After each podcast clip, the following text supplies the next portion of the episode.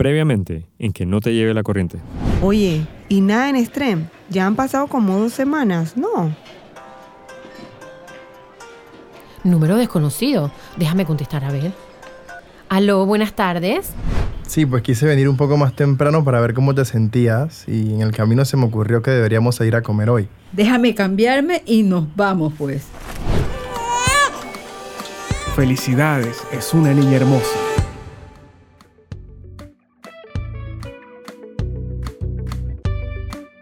Nuestros sentidos aprecian el tiempo de manera distinta de acuerdo al espacio o momento en donde nos encontramos. ¿Cuántas veces no hemos escuchado o dicho nosotros mismos, este año se me pasó volando? O apenas es abril, siento que ha pasado toda una vida desde Año Nuevo. Nuestra historia personal, esa vida que cada uno lleva, que está interconectada de innumerables maneras con las historias de las demás personas a nuestro alrededor, pasa ante nuestros ojos sin piedad. Lo importante es que no nos dejemos simplemente llevar por esa corriente.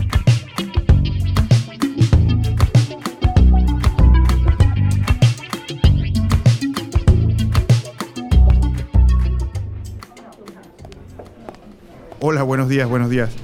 Disculpen la demora, pero es que me agarraron en el pasillo a hablarme de unas cuestiones y, bueno, en fin. ¿Cómo está, señora Phillips? ¿Cómo se siente? Me siento súper bien. Y no le voy a mentir, no ha sido nada fácil. Principalmente con el tema este de las neuropatías en las manos y en los pies. Pero bueno, me imagino que uno se llega a acostumbrar, ¿no? La verdad es que yo he visto cómo ha venido cambiando su semblante en los últimos meses. Bueno, para bien, claro está. Me alegro mucho de escuchar eso. Lo cierto es que, como les mencioné antes, tenemos la fortuna de que agarramos la enfermedad a tiempo, ¿ah? Ya casi dos años del primer diagnóstico. ¿Se acuerda? Usted como paciente todavía no estaba en alto riesgo y la enfermedad no era tan agresiva. La verdad es que tuvimos mucha suerte. Sin embargo, no nos podemos confiar. Me ha tocado ver muchos casos y mi recomendación es darle seguimiento. Pero es que no habíamos terminado por ahora. ¿Y también había entendido eso? ¿Que el ciclo finaliza por ahora? Sí, es correcto. Ya hemos llevado el cáncer a un punto de remisión, pero como ya sabemos, este tipo es crónico, no se cura. Mi recomendación es que nos veamos dentro de tres meses y de ahí vemos si es necesario un tratamiento mensual. No entiendo. Bueno, por lo menos son tres meses sin tratamiento, porque la verdad es que no ha sido nada fácil para bolsillo. Por supuesto, por supuesto. Eh, yo me siento obligado a decirles que esa es mi recomendación. Los pacientes toman sus propias decisiones. Muchas gracias por su honestidad siempre, doctor. Y sí, estoy de acuerdo que es el mejor camino a tomar. Confiamos en su juicio y estamos muy agradecidos con usted. Ya van a ver que me voy a quedar así de bien. Hay Carmen Phillips para rato. Esa es la actitud. Así me gusta. Bueno, mi secretaria les va a decir la fecha en tres meses y ya saben, cualquier cosa me escriben al WhatsApp, lo que quieran. Muchas gracias, doctor. Mami, te voy a llevar a la casa que ahora tengo una llamada por close-up con un estudiante que necesita ayuda con la tesis. Vamos, hijito.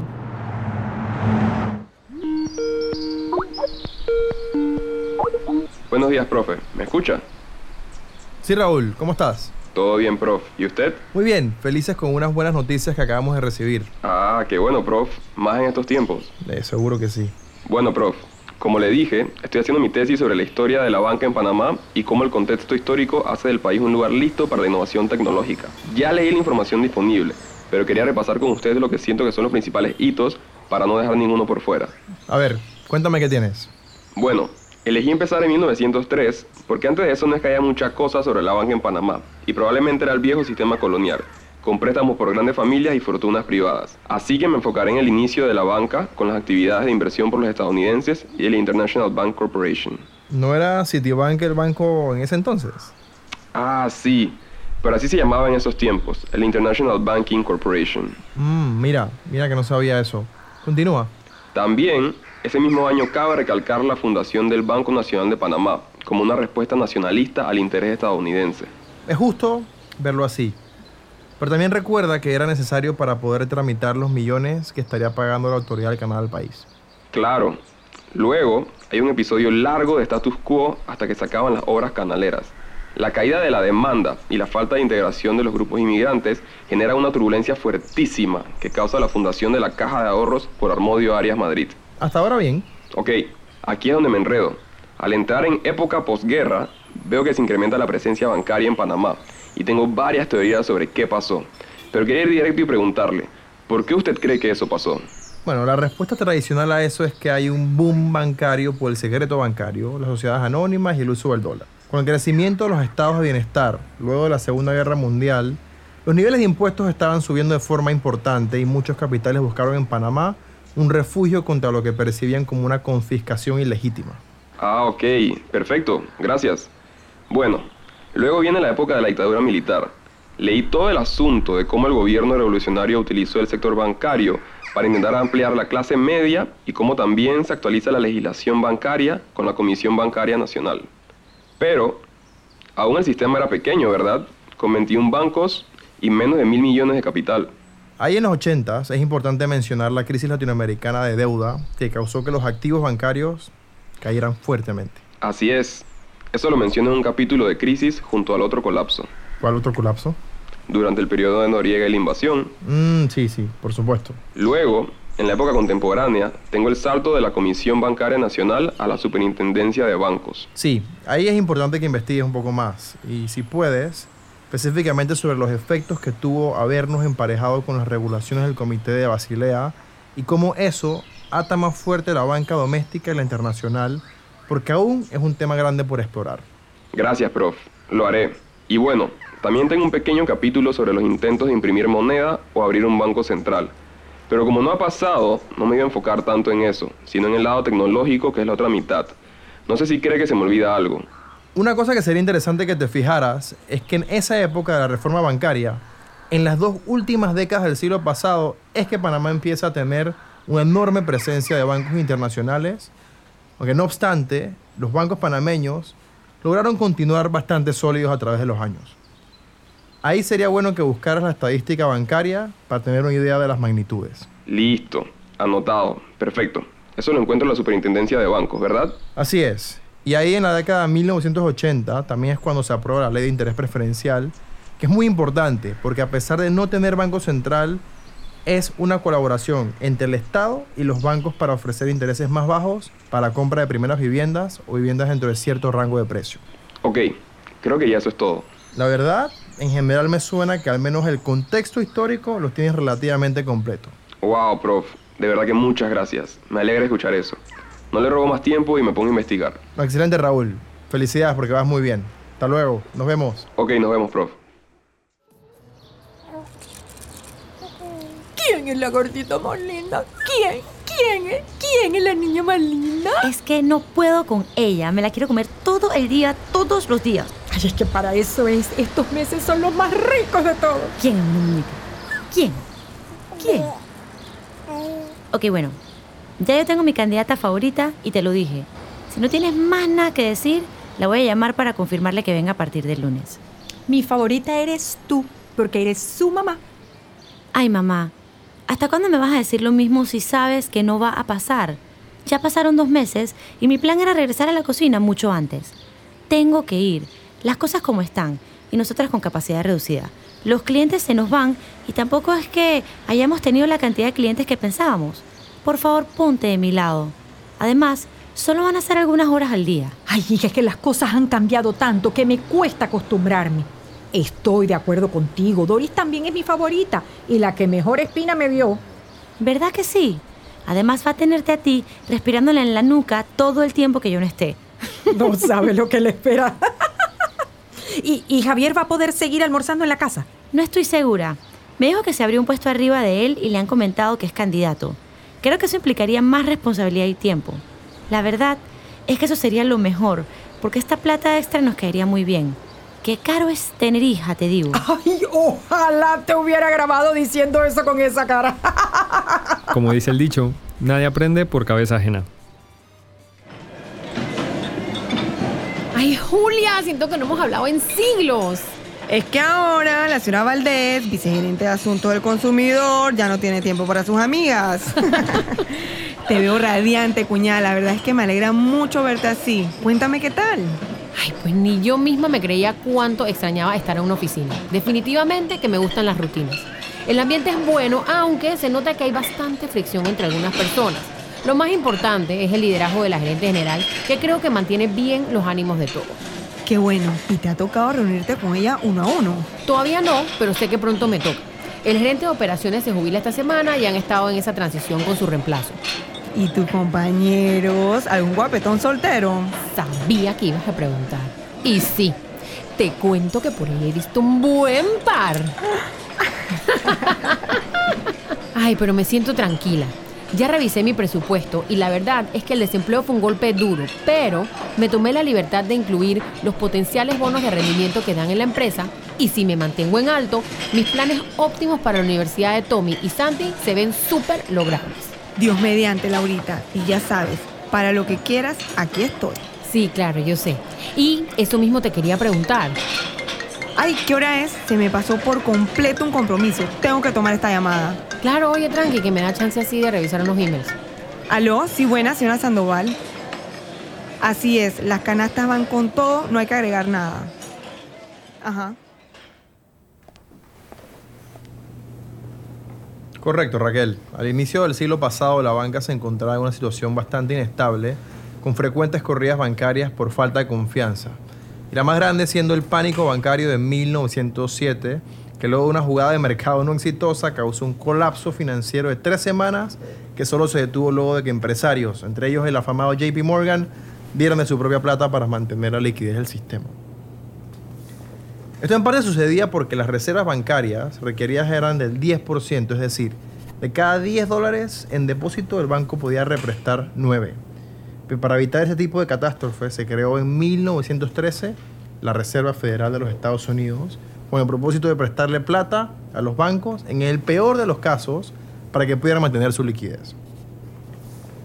Este tipo de ciclos bancarios continuó más allá de la Primera Guerra Mundial hasta que una pérdida de confianza generó una corrida bancaria que causó el cierre de 744 bancos estadounidenses, me parece. Este episodio sería el inicio de una fuerte época de turbulencia económica conocida como la Gran Depresión. Eventualmente más de 9.000 bancos, imagínense, colapsaron durante la década de los 30 en Estados Unidos, impactando el sistema bancario del resto del mundo. Un tercio del dinero disponible en Estados Unidos en esa época desapareció. Esto causó que la regulación bancaria avanzara para evitar un colapso similar. Después de la Segunda Guerra Mundial, el evento cataclísmico más importante de la historia reciente, se percibió que la inestabilidad financiera global había sido uno de los precursores a la lucha entre naciones, por lo cual los países victoriosos establecieron tanto el Fondo Monetario Internacional como el Banco Mundial, cuyos propósitos era preservar el flujo de capital a lo largo del mundo. Estos bancos comenzaron a invertir en países en sistemas de capital, financiando así el desarrollo de muchos países. Durante la guerra, para evitar la pérdida de recursos, fue que se detuvo la práctica de cambiar billetes por lingotes de oro. Fue durante estas décadas que se abandonó el rol central del oro y se permitió el libre intercambio de monedas, que se basó en la idea de John Maynard Keynes de que depender del oro era casi una barbaridad y que limitaba la capacidad de los gobiernos de resolver sus crisis financieras. También la tecnología jugó un rol importante en lo que siguió a esta época, con la introducción en la década de los 60 y 70 de cheques de lectura automática, cajeros automáticos y un sistema de pagos internacionales que consolidan las bases del sistema globalizado de la banca. El cambio es una constante. Esto es una realidad. Las cosas fluyen y desaparecen, y muchas veces son reemplazadas por otras. Algunas veces son fáciles de notar y muchas veces imperceptibles. Y por eso, así como el progreso y la historia de la economía y la banca, al igual que en nuestro relato, todo seguirá a su paso, queramos o no. Lo que sí podemos querer y hacer es tratar de disfrutar cada momento. Es verdad. Puede ser que lo estoy viendo muy optimista porque, bueno, así soy. Y porque estuve fuera estos meses. Y creo que yo lo puedo cambiar. Yo solo estoy diciendo que hay que concentrarnos en conseguir clientes distintos. Si eso significa tener que bajar los precios y la calidad de algunos productos, va a tener que ser. No sé, sí me llama la atención hacer más caterings, pero eso de comprar insumos más baratos, chuzo, no sé, no sé. Me cuesta porque esa no era la idea al principio. Claro, Annie, pero la verdad es que las cosas no han salido como queríamos al principio y tenemos que ver qué hacemos, qué cambios son necesarios. No estamos mal, eso ya lo sabemos, pero las cosas no lucen tan bien. La economía en todos lados está apretada, es lo único que se escucha en las noticias. Sí, tienes razón. Hay mucha presión por todos lados. Aquí, en la casa, mis papás. Ay, sí, y no quiero ser esa persona, pero todavía no te he dicho la otra cosa. ¿Cómo así? ¿Qué cosa? Bueno, pues hay una posibilidad que tengamos que empezar a pagar la renta para este espacio. ¿Qué? Pero si eso ya estaba hablado, ¿no? No entiendo. Sí, digo, no es que va a pasar de seguro, pero Manuel me estuvo comentando que las cosas se están poniendo difíciles en la productora y que su tío le mencionó que eso podría pasar. Honestamente, nos puede beneficiar si solo somos nosotras dos a largo plazo, pero tenemos que hablar con él para ver qué piensa de la empresa. Yo siempre vi a Manuel como nuestro socio. No sé qué ha cambiado de la nada. Eso es lo que hay que definir. Me acuerdo que lo hablamos, pero dijimos que lo importante era comenzar y bueno, ahora toca, en estas circunstancias. Ay, bueno, ya. Este ambiente tepre me tiene mal. Ven, vamos a la cocina para que pruebes la receta nueva que por fin heredé de mi abuela. Espérate, esa es la que Manuel probó en estos días que estuvo por acá. ¿Sí te contó? Fue de a suerte que se asomó cuando la tenía lista. Vamos ya. Me habló de eso como por 10 minutos ayer.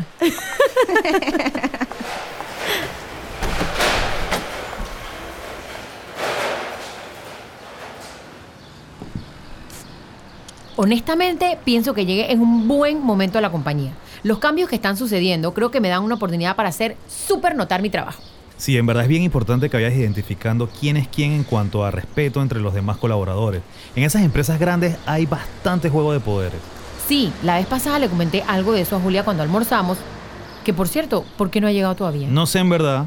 Se llevó a los chiquillos a hacer unos mandados. Creo que iban al mall, así que ya te imaginarás. Por ahí debe estar llegando. No quería estar echando el mismo cuento varias veces, pero bueno. ¿Quieres un poquito más de vino? Sí, porfa. ¿Y cómo te sientes financieramente? De acuerdo con lo que me dices, eh, es un buen salario. No me puedo quejar. Y además, mientras estaba desempleada, tuve que lidiar tanto con los dos bancos en los que tengo cuentas y por más que se me fueran muchos de los ahorros, pude balancear con algunos trabajitos que me salieron y quedar con buenas tasas de interés. Creo que voy a poder cancelar una tarjeta de crédito antes de que se acabe el año, para solo quedar con una. Después de allí, todo va para el fondo de ahorro e inversión para la Universidad de Santi y Tommy. Siento mucha admiración por cómo has manejado toda esta situación, hermanita. No sabes lo feliz que estoy. Ah, y se me había olvidado decirte. ¿Tú te acuerdas de mi amigo Joel? Me estuvo preguntando por tu casa para ver si seguía en venta. Yo, chao pescado. Le dije que se olvidara eso. Ay, creo que llegó Julia. Voy a llamar a Tomás a ver si ya terminaron el cumpleaños para pasarlos a buscar.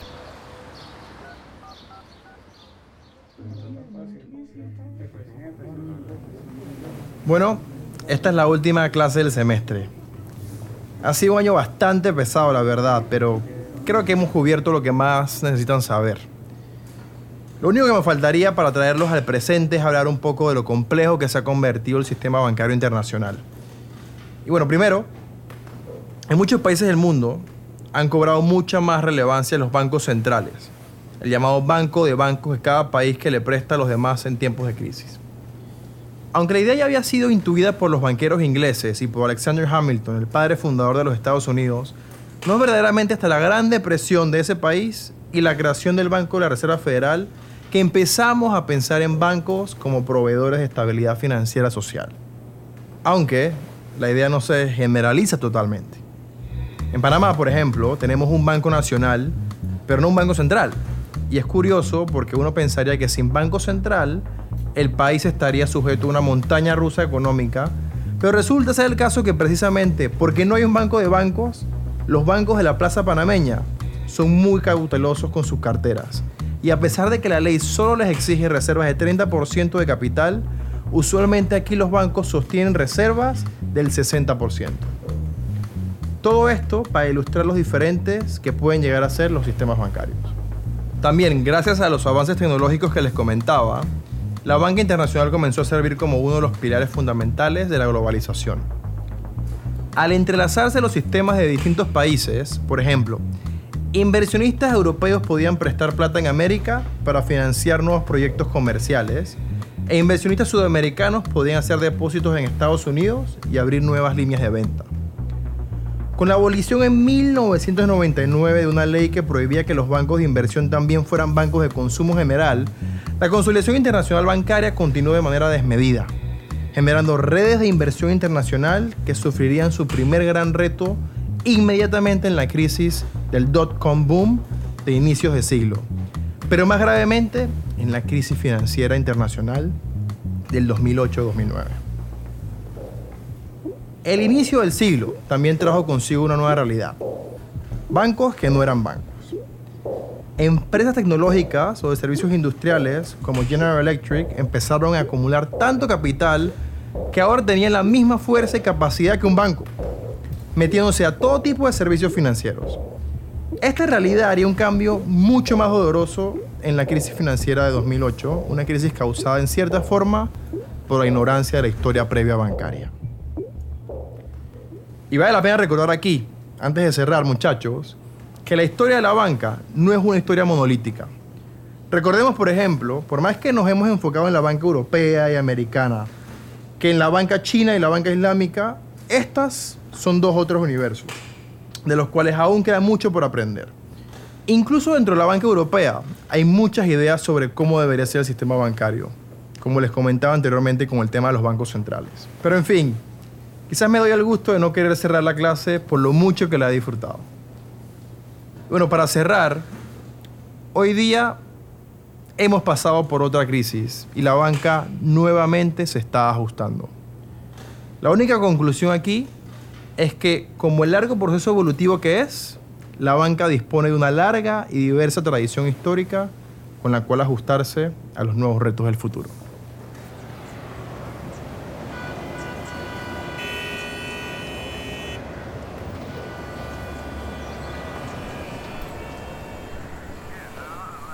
Sí, sí, correcto, por el anuncio que está en internet del carro a la venta. Tenía algunas preguntas.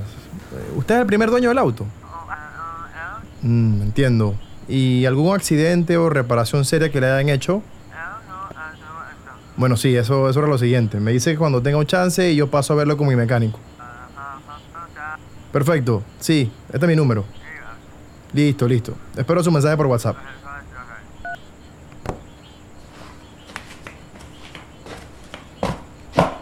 ¿Con quién hablabas, hijito? O con un señor que está vendiendo un carro que, que se ve bien. Ahora sí creo que es hora de invertir en un cochecito, mira. ¿Sabes la libertad que me va a dar? Estoy viendo los horarios que tengo y tal vez pueda meter alguna otra clase en universidad privada o inclusive ser tutor de un par de estudiantes. Qué bueno, hijito. Nada más cómprate uno que no te rompa el bolsillo con la gasolina, que dicen que va a volver a subir. Oye, ¿has visto mis anteojos? Mm, sí, sí, los vi en el cajón me parece. Aquí tienes, mami. Aunque el carro no sea de los que menos consumen, igual tiene un buen kilometraje por litro. De todas formas, todavía me hace falta ir a verlo y... Espérate, hablando de eso, tengo que llamar a Pinto para ver qué día puede acompañarme. No, no quiero que me estén vendiendo gato por liebre por ahí. El señor Pinto del taller mecánico de la otra calle. Oye, tengo rato que no lo veo. ¿Me lo saludas? Ese mismo, ese mismo, el que viste y calza. Cuando le hable le digo.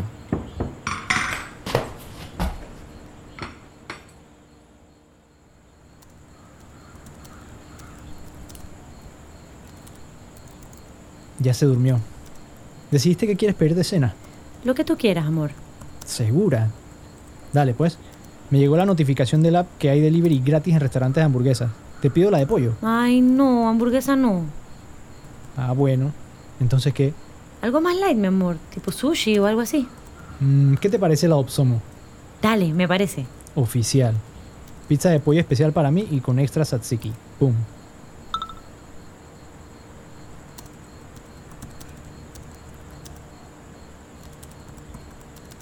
Su pedido está siendo recibido por el local. Listo. Llegué en media hora.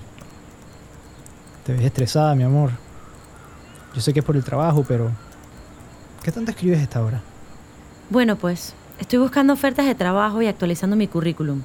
No es que vayamos a cerrar mañana, pero igual no está de más ver qué hay por ahí. Si escuchas entre tus amigos que buscan chef en algún lado, me avisas. Claro, estaré pendiente. ¿En verdad crees que vayan a tener que cerrar? A poco menos de un año de haber abierto. Ay, ya ni sé. Pero me la paso estresada viendo que las cosas no suben. Y encima de eso tengo la tarjeta de crédito altísima. Qué vaina. Qué mala suerte han tenido porque lo han hecho tan bien. Yo sé que no sirve de consuelo, pero la situación en general está dura. He visto varios localcitos cerrando. Y mira, lo poco que nosotros mismos estamos pidiendo comiendo afuera. Sí, eso es lo que he hablado con varios amigos. Y Manuel también dice que la distribuidora de su familia, las cosas están lentísimas. Ya estamos viendo el tema de posible cobro de renta por usar ese espacio. Fácil para él proponerlo, que no depende de esto. Es verdad, pero tampoco le cojas rabia. No te puedes olvidar que él está perdiendo dinero. Bueno, la empresa pues. Además a ti, hipotéticamente, no te va a tomar nada de tiempo conseguir trabajo. Tú eres una crack. Yo sé, y bueno, gracias. Pero ese no es el punto. Me da rabia que pueda hablar así tan a la ligera después de todo el trabajo que le he puesto. Y también Jimena. Pero ella como que está de mi lado, pero entiende el suyo y yo quedo como la mala, pues. Chuso, qué duro, mi amor. ¿Quién me manda a meterme en esto?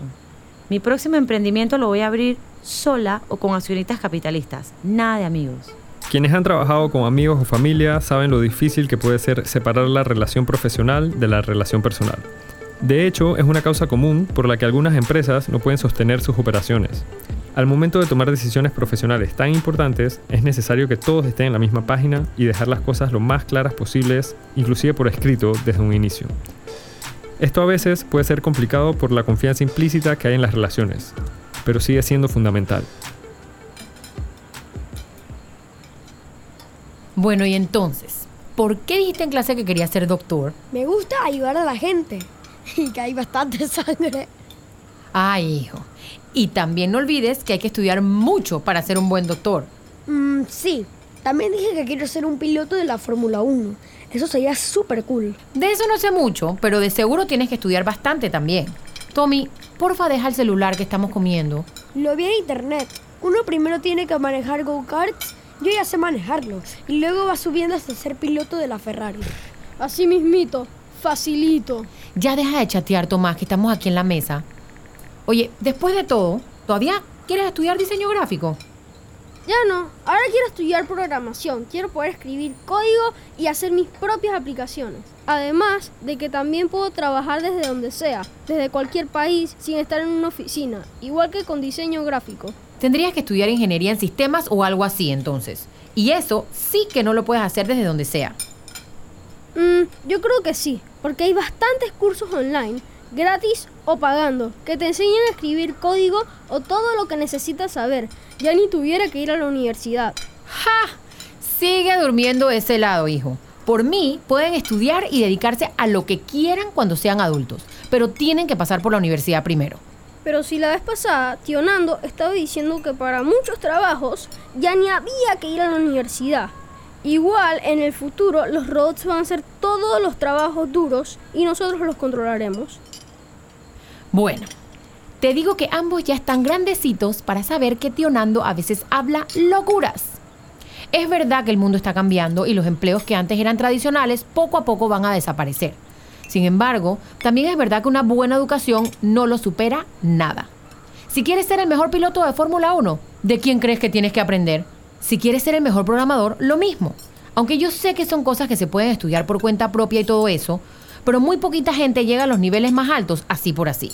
Si hay algo que yo les quiero dejar a ustedes porque los amo, es la oportunidad de estudiar en un buen lugar y que entiendan el valor que eso tiene, que quieran el reto y desafío del conocimiento. El resto ya dependerá de cada uno. La percepción de la importancia de la educación superior ha cambiado a través de las generaciones, y no hay nada más cierto que el futuro va a requerir de habilidades muy distintas a las de generaciones anteriores. Como sociedad, nos vemos enfrentados a nuevos retos a raíz del avasallante avance en la tecnología, el cambio climático, la sobrepoblación humana y entre tantas otras cosas. Es cierto que un título universitario no es garantía de nada, pero no se trata solamente del título, sino de la disciplina, las habilidades blandas y las relaciones que uno hace en el camino, y lo que uno logra posteriormente con todo esto.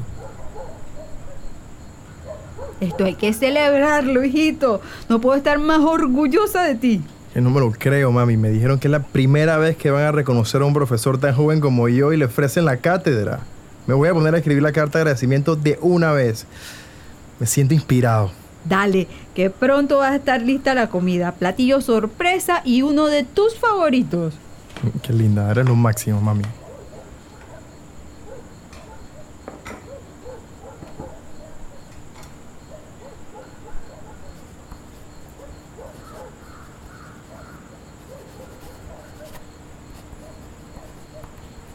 Ante todo, sinceras gracias por este reconocimiento. Si algo he aprendido en este trayecto es la fuerte interrelación que hay entre las decisiones económicas personales, los principios financieros y el momento histórico en el que nos encontramos. Igual que cada uno tiene una identidad física, psicológica o espiritual, también debe tener una identidad financiera que implica entender su contexto, entender las instituciones que tiene a su alrededor y la capacidad de envisionar una meta y poder planificar hacia ella.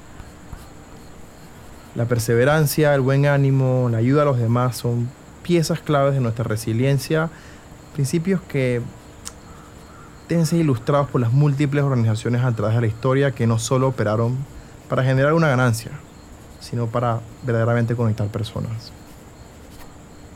Para mí un gusto y un honor poder compartir con los jóvenes y adultos de nuestro país el conocimiento que necesitan para ser agentes financieros proactivos en su vida. Yo creo que así pueden tener una mayor disposición a las herramientas materiales para que logren sus sueños de una forma óptima, más responsable y sobre todo útil.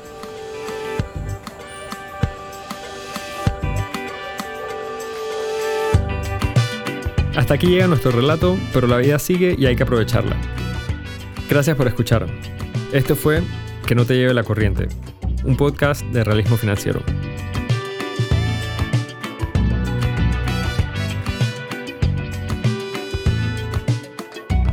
Que no te lleve la corriente es una producción de longitud de onda para Banco General. Esta es una serie de ficción de cinco episodios inspirados en la vida real y con información factual de la historia de la banca y el dinero. Sin embargo, no debe ser utilizada como referencia para tomar decisiones personales. Exhortamos a los oyentes a abordar sus situaciones de finanzas personales con alguna persona o institución experta en el tema. Grabado y editado en Piso 3 Studios y Eco Studio por Vicente Río Silvestre y Dominic Moreno. Tema musical por Christian Bradford. Con la participación de Hugo Wood como Jorge, Teresa Carrizo como Ana Isabel y Mónica Porras como Laura. También con las voces de Mariela Aragón, Simón Tejera, Eni Castrellón, Guacho Villaverde, Mónica Malek, Luis Guillén, José Montilla, Ana Berta Carrizo, Luigi Mendieta, Male Alemán, Omar Torres, Alfonso Grimaldo, Gaby Esplá, Dominic Moreno y Daniel y Lucas Carrizo. Longitud de onda somos Alfonso Grimaldo y yo, Luis Guillén. Hasta la próxima.